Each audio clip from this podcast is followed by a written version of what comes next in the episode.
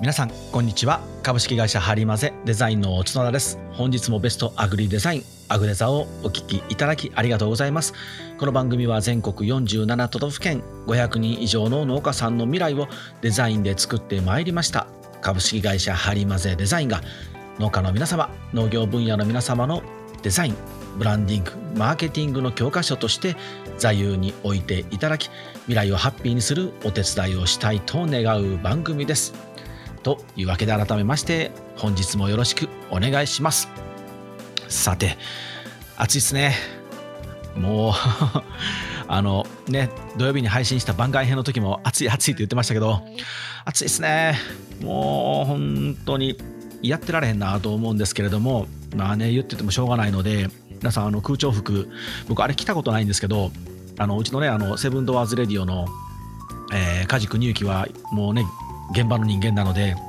あの空調服ガンガンつけて、ね、あいつ言いますけどあれ一回僕も着てみたいなと思って今度梶君に着せてもらおうかなと思ってるんですけどそんな梶君と そんな梶君とちょってのおかしいけどそんなあいつとですねあの7月の6日なので、まあ、この配信が、え5日の火曜日なので明日ですね明日の6日ですね7月6日の水曜日東京ビッグサイトで開催される第17回国際雑貨エキスポ夏という展示会にですね2人でちょっと久しぶりに展示会回ってみようかということで行こうかなと思っております。で、えー、こうピンピンマイク2人でつけて喋りながら、えー、収録しながら一回行こうかなと思ってるんですけれども、まあ、その模様、まあ、うまくねうまく収録できれば、えー、セブンドアーズレディオプラスメイの方で配信したいなと思っておりますのでまたよかったら聞いてみてください。で皆さんもしもしねあのご都合が合えば時間が合えばですね 6日僕と梶君がですねあの会場うろうろしてますのであのもしよかったら声かけてくださいえゾノさんいますか？みたいなんでもいいですよ。あの、ツイッターとか、フェイスブック、インスタであれば DM 受けられますので、ちょっとメールはね、なかなか確認がめんどくさいので、めんどくさいって言うなって話なんですけど、ちょっとあの、スマホで、そう、あの、メールも多かったりしますし、迷惑メールがね、うち、あの、えー、すごく多いので、もうあの、スマホで受けないようにしてるんですよ。なので、PC か iPad を立ち上げるしか見れないので、なので、まあ、E メールはちょっとね、あの確認できないんですけれども、ツイッターとか、インスタ、フェイスブックの場合は、あの直接アプリから確認できますので、もしよかったらあの会場にいるんですけど、どっかにいますか？みたいなことを声かけていただけたら、僕たち2人フラフラしてますので、はい、よろしければね、会場せっかくなので来てみてください。はい。さあ皆さん、いよいよあの企画、例のあの企画を復活させようと思っております。復活というか発動ですね。えー、プレゼント企画ですね。角田が行くぞ。プレゼント企画第3弾。よ待ってました。待っててくれてました？これ本当に俺だけちゃうかなっていつも思ってるんですけどあのはしゃいでるのは大丈夫ですか皆さん？はい。でこれあのプレゼント企画であの、ねえー、費用を全部あのうちで持ちますのであの何か相談とかあの僕と喋りたいよって方いらっしゃいましたら呼んでくださいねっていうプレゼント企画なんですけれどもこれあの、えー、実はね今回3回目なんですけどちょっと条件をねあのつけた方がいいんじゃないかということでですねあのうちのハリバジの社内でも検討しましてえー、前回第1回目と第2回目、え、お伺いさせていただいたえー、都道府県市町村ですね市町村の方は今回本当に申し訳ないんですけれどももしあのー、ちょっとお伺いできないという形にさせていただこうかと思っております。ねあのまあほんま県とかにしようかと思ったんですけどあの、まあ、和歌山県なら和歌山県って言ってしまったらね和歌山県和歌山市だけしか来たことないのに、えー、和歌山全体の方からも応募いただけないっていうのはこれはこれはちょっとねあのこれはこれであれなので、えー、市町村までがあピタピタッとあった方はちょっともう本当に申し訳ないですけどっていう形にさせてもらいたいなと思っております。ね、できるだけあの僕たちも行ったことのないところにお伺いさせていただいてあのハリマゼのアクテザのファンを作っていきたいので、できるだけこうね、まんべんなく広く浅くね、広く浅く広く浅く、あの、全国踏破、全国制覇していきたいので、あのそういう意味もありますし、前回ね、実は少しかぶったんですよ。あの同じ県が少しちょこちょこっと実はありましたり、ね、ありまして、それもちょっとね、あのなんとなく偏りがあってもねあの皆さんに申し訳ないのでできるだけ新しい県に方がいいなと、まあ、なんだかんだとあのたくさん回らせていただいてでこうちょっと結局ドカぶりしていくと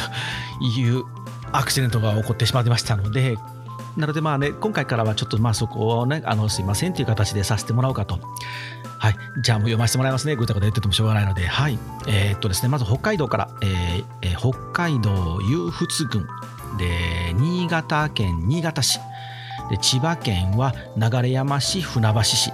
で、長野県駒ヶ根市で、愛知県田原市、えー、三重県伊賀市、えー、滋賀県東近江市で、長崎県、えー、壱岐島で、鹿児島県霧島市。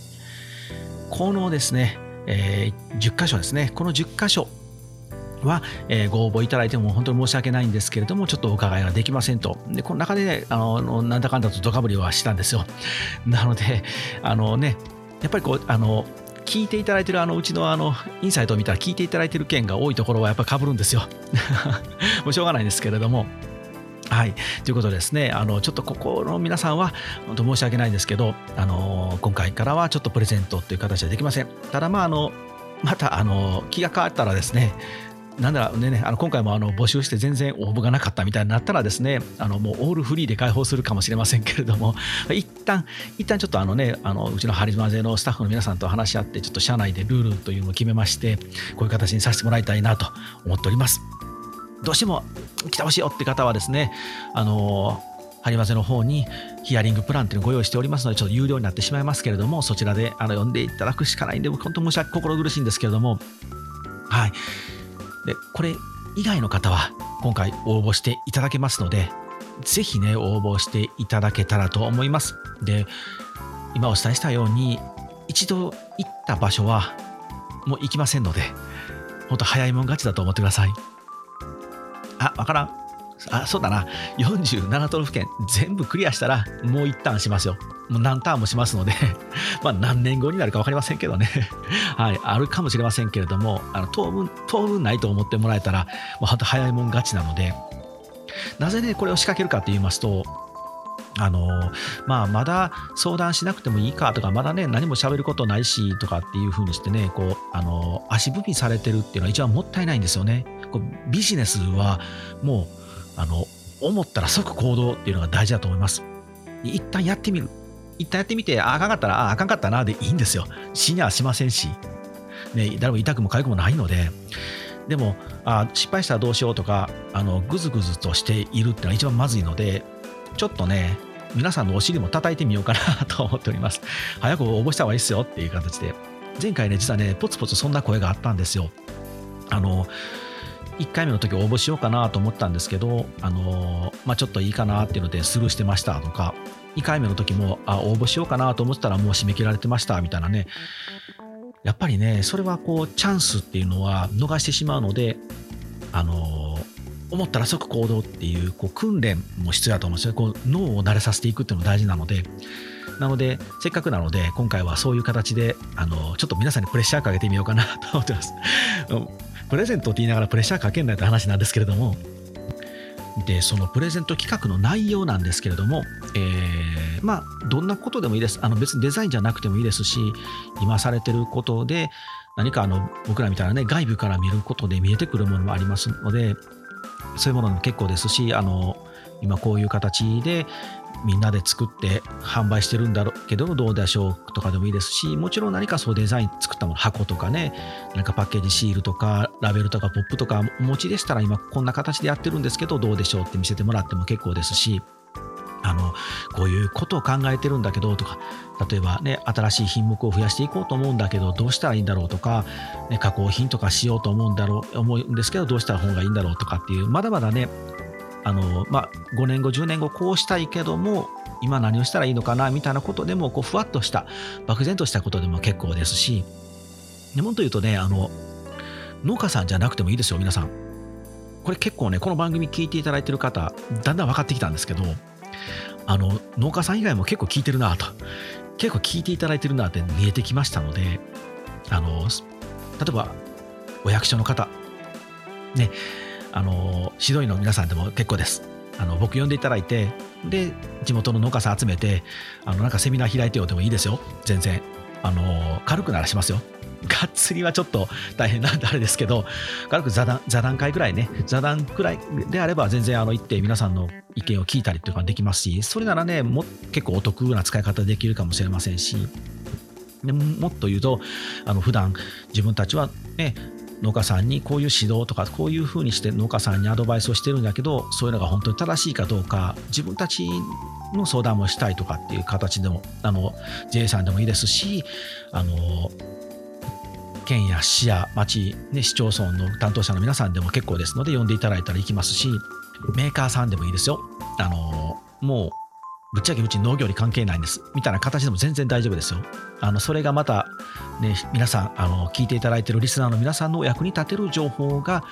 ね、僕たちも吸い上げることができるかもしれませんし全然大丈夫です。あの幅広く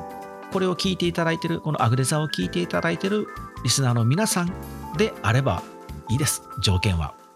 でご相談内容とかもあの本当に何でもいいですよ。もう相談っていうとあのちょっとこうねあの身構えてしまうんですけど別に雑談でもいいですしなんならあの本当話入ってぐらいでもいいですけど読んでいただけたらその間にもしかしたら放送でネタにするかもしれませんよ。これを言うとね皆さんねあの余計身構えるんですけど皆さんあの僕がねプレゼント企画で訪問して行ってきましたよってお話をちょこっとしてると思うんですけど、まあ、あの程度ですよあのほとんど丸出しに全くほとぼしませんので大丈夫ですあどこに行きましたぐらいしか言いませんのでちょっと喋らせていただけたらと。まあ、それもダメよって言うなら全然、あの、もうちょっと完全にシークレットでお願いしますでも大丈夫ですから言っていただけたら、はい、ぜひぜひ使ってみてください。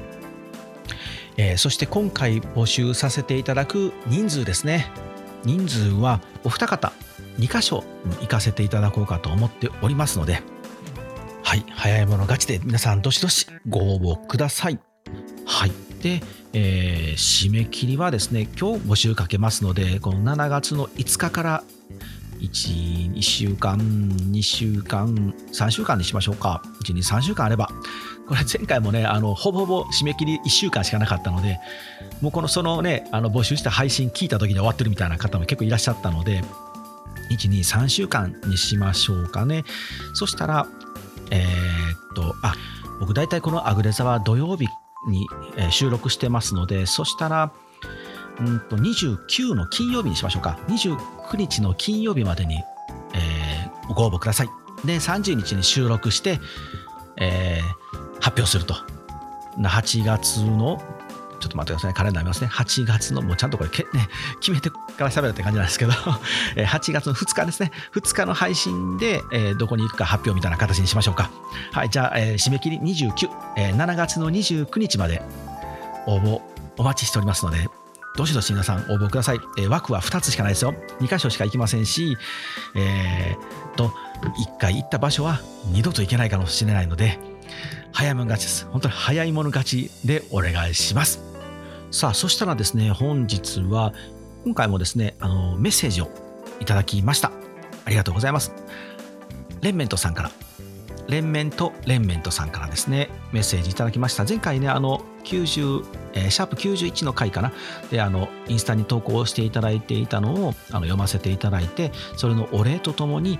あの、ご質問いただきましたので、取り上げさせていただきます。シャープ91の回でリスナーさんからの若者に SNS, SNS などを使って広めてもらったりしたいと、ね、あの焼き芋の時ですね。の、えー、下りですね。角田さんの意見は慎重にの趣旨だったかと思います。要は商品価値を高める方法で宣伝ないし販売していくことを意識しましょうということではなかったかと思いながら聞いておりましたと。でちょうど同じ日に種苗メーカーさんの勉強会に参加しメーカーさんからは国産西洋野菜イタリア野菜の需要が今の世界情勢の影響で高まっていますのでこの機会を生かして国内で供給できるようになりましょうという話がありました。この話角田さんはどう思いますか？と。で家に持ち帰って家族に話したところ、えー、前の情勢に戻ったらまた海外の値段も形も安定したものに戻るんだから今儲かれそうだから儲かりそうだからやりましょうっていうのは農家を振り回すだけなんじゃないの？と旦那さん夫さん夫にね旦那さんに言われたと。で旦那さんもデザイナーをされてるようなんですけれども。でその日は、えー、消費拡大になるんじゃないかなといろいろと悶々と、ねえー、考えたようです。で次の次の日またシャープ91を聞き直して自分の消費行動を振り返ると全てがつながりましたと。でブランディングってことでしょうか？あのメーカーのあの世界観が好き銀座で買ったものなんだとかあの人が作る野菜だから買いたいとか思わせるイメージを作りファン作りそれができれば多少高くても虫食い変形でも買ってもらえると。農家の意識改革と種苗メーカーさんからのブランディング提案が進めば農業分野も変わるのかなと思いましたと。で私の栽培品目のコンセプトは古今東西の野菜で服装や包装はイタリアの田舎に住む都会に憧れる農家ですと。単も詳細、えー、いろいろありますが、えー、今回はこれですと。常務失礼いたしましたといただきました。ありがとうございます。まずじゃあ一つずつちょっと拾ってみましょうか。そうですねあの、えー、焼き芋の件ですね。あのね、ちょっとこう高校生たちねあの自分たちがマルシェを毎月開いてるその駅前の広場にたむろしてる高校生たちに焼き芋を買ってもらうにはどうしたらいいかと。で彼らに買ってもらって TikTok とか Instagram とかであのアップしてもらって広めてもらうためにはどうしたらいいかみたいなことを考えてるというお話のくだりがあったんですけれどもででそのためにでちょっとでもこう、ね、あの値段を下げたりとか彼らが買いやすいような仕掛けとか可愛らしいとかねいろいろあるかもしれませんけどどうでしょうっていうくだりがあったと思うんですけれども、うん、なんかこうあの例えばその高校生とか学生さんたちが自然と自分たち発信でこれは広めたいなとかあの可愛いからやりたいなあの、ね、投稿したいなっていう自然発信の部分は僕はいいと思うんですよ。でもこっち側からねあの生産者提供者側が仕掛けてあの無理やりさせたものっていうのはやっぱりねこう魂というか熱量がこもらないので反復力が僕弱い気がするんですよね。なんならこう一発パッと広がって終わりみたいな。でも本物じゃないんですよねああいうものって。なのでこうあのよしあしだなっていう話を僕はさせてもらったんですけれども。でこう宣伝の手法としてその SNS にで反布させてもらうっていうのはこれ大事なことだと思うんですけどそれはあくまで手法、ね、SNS で反布させるっていうのは手法であってこうゴールじゃないんですよ。ここね結構勘違いされてるんですけど例えばインスタとか TikTok で反布させるために可愛く作りました。っておかしくないですか？ね。そもそもいいものなんですよ。そんなことしなくてもそもそもいいものです。それが SNS で可愛いから反布した。っていうのであればこれ問題ないんですよね。そもそもいいので SNS がなくても売れてる可能性がありますから。でも SNS で反布させるために可愛く作りましたっていうことはもう SNS で反布したら終わりなんですよ。でこういう商品とかこのカフェとかねお店とかもそうなんですけどあの SNS で反布させるために可愛く作りましたってところは大体皆さん1回行ったら終わりですよね。リピートしないんですよね。もう1回行ってバーッと投稿してはい可愛かったです終わり。またそういうあの、ね、SNS で投稿する人たちっていうのはまた新しいものを探しても次に行ってしまうんですよ。でそういう人たちのねね、そうい人たちを掴んだとしてもそれは果たして本当に皆さんが望むお客様なのかと。皆さんが望むお客様像なのか。でここを勘違いしないでほしいんですね。なので SNS などを使って反布させることは手段として戦術としては問題ないんですけどこれは戦略になってしまうと問題なんですよね。ここがね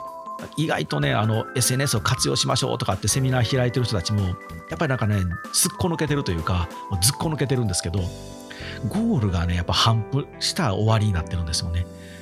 なのでそもそもの商品開発とかそもそものマーケティングそもそものブランディングが抜け落ちているので可愛く作れば OK おしゃれに作ってれば OK とかね彼らが反応すれば OK じゃないんですよね。なのでよくあの事例に出させてもらいますけどあのうちでお手伝いした君農家さんっていうジェラート屋さんはやっぱりね最初に Facebook など SNS でも爆発したんですよ。でもそれをしなくてもやっぱプロダクト商品がすごく良かったんですよね。野菜を使ったジェラートでやっぱ美味しいんですよ。でものすごくこだわって作ってますしこだわるというかきちんと作ってるんですよね。丁寧に作られてる商品なんですよ。なのでそもそも美味しくてでしかも季節によってフレーバーが変わりますというとやっぱりリピートしたくなるとかもうそもそもが出来上がってる仕組みの上におしゃれやし可愛いし行ってみたくなるので皆さん Facebook などや TwitterSNS でアップしたんですね。だから広がったんですよね。なのでそもそものゴールが全然違うというか趣旨が違うのでここの勘違いだけはしないでほしいなというお話をしたつもりだったんですけど僕もね自分で聞き直してみたらねあの全然説明が立ってなかったのではいそういう感じです。でもう一つえー、っとこの種苗メーカーさんのあれですねあのこれはまあ、うん、どうなんでしょうね、もう一概にその状況がね、あの分からないので、何とも言えないんですけれども、その旦那さんがね、おっしゃってるのは、まあ、儲かるから今やってみたらどうっていうふうにして乗っかってみたら、後々こうね、情勢が戻ってみたら、やっぱり大量に生産して安定して供給できるとこがね、勝ちますし、ね、自分たちみたいなものはどっちみちまたあのふーんと耳置きもされへんなるからやめとけやめとけっていうことだと思うんですけれどもすごく分かります。あのマスクよマスク。マスクがね一時なくなったじゃないですか世の中で。あの時にあのうちにもうちみたいなデザイン会社にもかか電話かかってきたんですけどであの友達のセブンドアーズの雑貨屋にもかかってきましたけどマスク売りませんかと。今ならあのね在庫確保できますのでお渡しできますよと。値段聞いたらもうバカみたいに高いんですよ。でもあれに乗っかった方結構いったんちゃいます？まあ、ありとあらゆるところでマスク売ってましたからね。ガソリンスタンドでもマスク売ってましたけど 高い金額出してあれマスク仕入れたんやと思うんですけど、でもちょっと考えたら、あんなものは工場生産のラインが安定したら、速攻でね、供給量が安定するだろうなっていう、少し考えたら分かるんですよ。でも、ね、そこまで分からない人は、あ、マスク手に入ったら高く売れるかもと思って買ってしまったんですね。だからあの時にね、大量に買った人たちは本当にもう大損食らったと思うんですけど、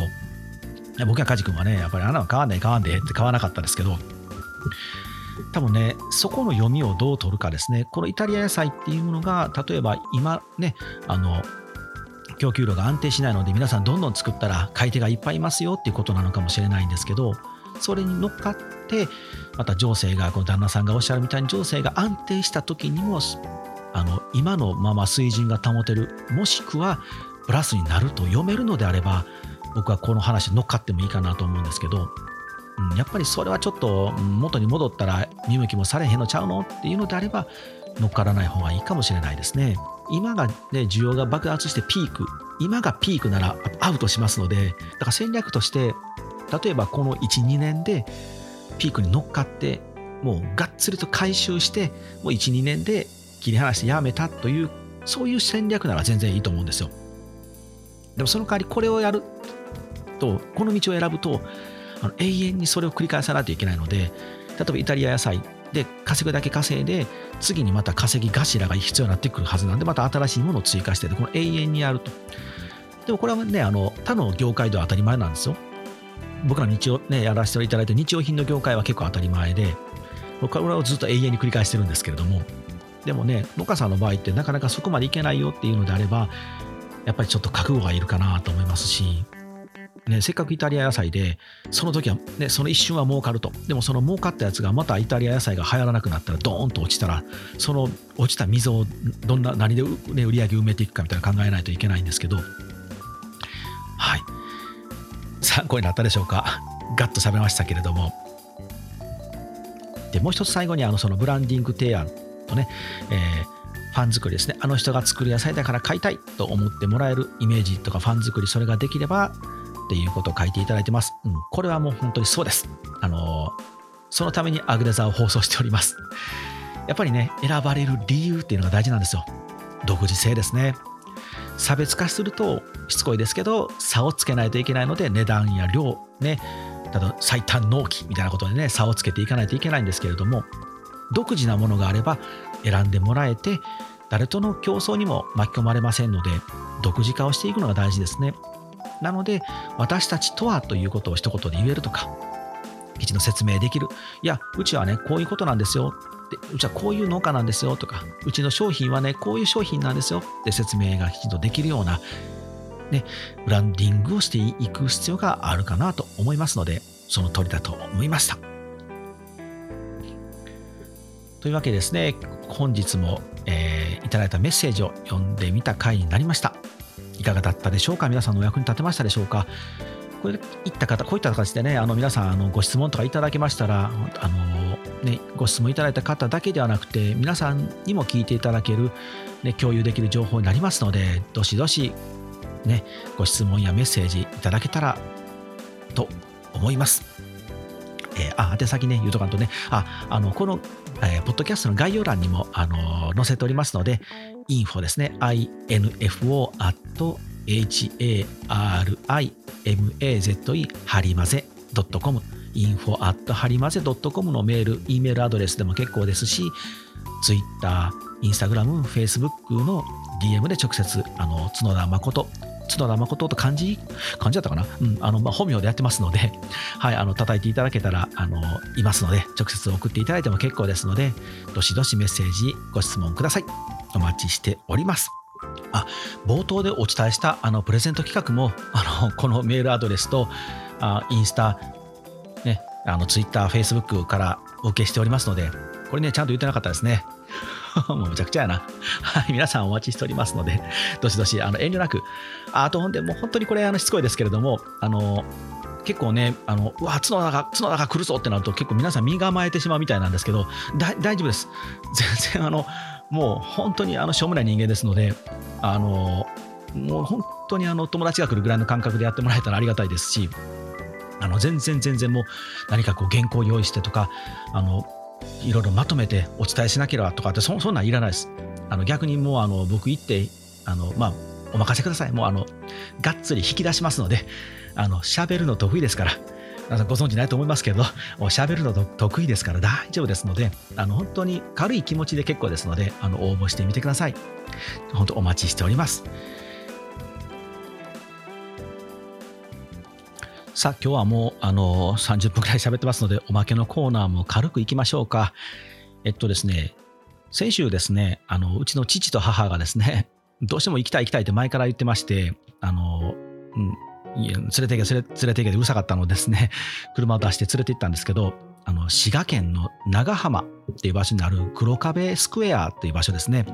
これあのガラス工芸とかが集まっているあの場所があるんですけれどもここをまあねあのちょっと連れて行ってほしいって言われてたのでちょっと連れて行って久しぶりに僕も行って僕昔あの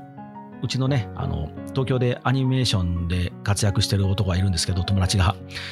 そいつと2人でこう歴史の旅を行こうっていうことでですね、滋賀県中を回り回った時にもちょっとちらっと行ったんですけど、それ以来ぶりかな？かなりぶりで久しぶりに行ったので結構面白くてですね。で、黒壁スクエアって、もともとその、あの、あれ多分滋賀銀行かな？銀、ちょっと定かじゃないんで適当に言いますけど、銀行ね、使ってた建物をあのそのまま使って、今ガラス工芸とかのそのガラスの商品を売るお店が入ってまして、でそこを中心にあの商店街ががっつりとね、こういい雰囲気なんですよ。この当時の江戸時代みたいな雰囲気を残しながら作っていて、で、お寺があったりとか、あとまあ、まあ、復元天守ですけど、長浜城があったりとかっていう、かなりね、観光地としていい場所になってまして、で、ここを、あのね、そのまあ言えば言ってしまえば単なるこうガラスを販売しているお店があるってだけなんですよ。でもねここやっぱさすが近江商人ですよね。三方よしと言いますか。そこがねあることによってみんなで協力して街づくりをしてるんですよ。だからほったらかししてない。あいつらなんかあそこだけね有名になりやがってとかそんなんじゃないんですよ。あじゃああそこガラスで有名やったらうちはこうしてで私たちも合わせてこうしてみたいなんでね。みんなでその商店街一つ世界観を作り上げてみんなでこう盛り上げてるのでなかなかねやっぱ一大観光都市になってましてもしねあの近くにあのいらっしゃったりとかですねあの長浜滋賀県に来ることがあればぜひね訪れてみていただけたらあのガラスの体験工房とかもしてますので結構ね若い女性のあのがねたくさんいらっしゃるのでねあのこう渋い街っていうよりは若者が遊びに来る街みたいに今なってましたしまあ、僕みたいな歴史オタクはね、ちょこっと脇にそれると、あの船壁って言いましてあのもともとこう琵琶湖のね漁師さんたちが使ってた木の船木の船をこう解体してあの町のこうねあの家の壁にしてるというね船板の壁をしてるところがあったりとかねしたりとかあとまあ秀吉のねが最初に一国一城になったあの長浜エリアなのでちょっと秀吉のこうね足跡をたどってみたりとかねあとこう段違い家と家がね段違いがこうちょっとこうずらしてるんですよ。でそのずらすことでできた隙間に鎧武者あ武者を入れて兵隊を入れて隠して敵が来たらブスッと刺したりとかね。そういうことちょっとねこう歴史的な街並みも面白かったりするんですけれども もしよかったらね訪れてみてください。長浜をちょっとご紹介してみました。さあというわけでまた皆さん次回お会いしましょう。はいさようなら。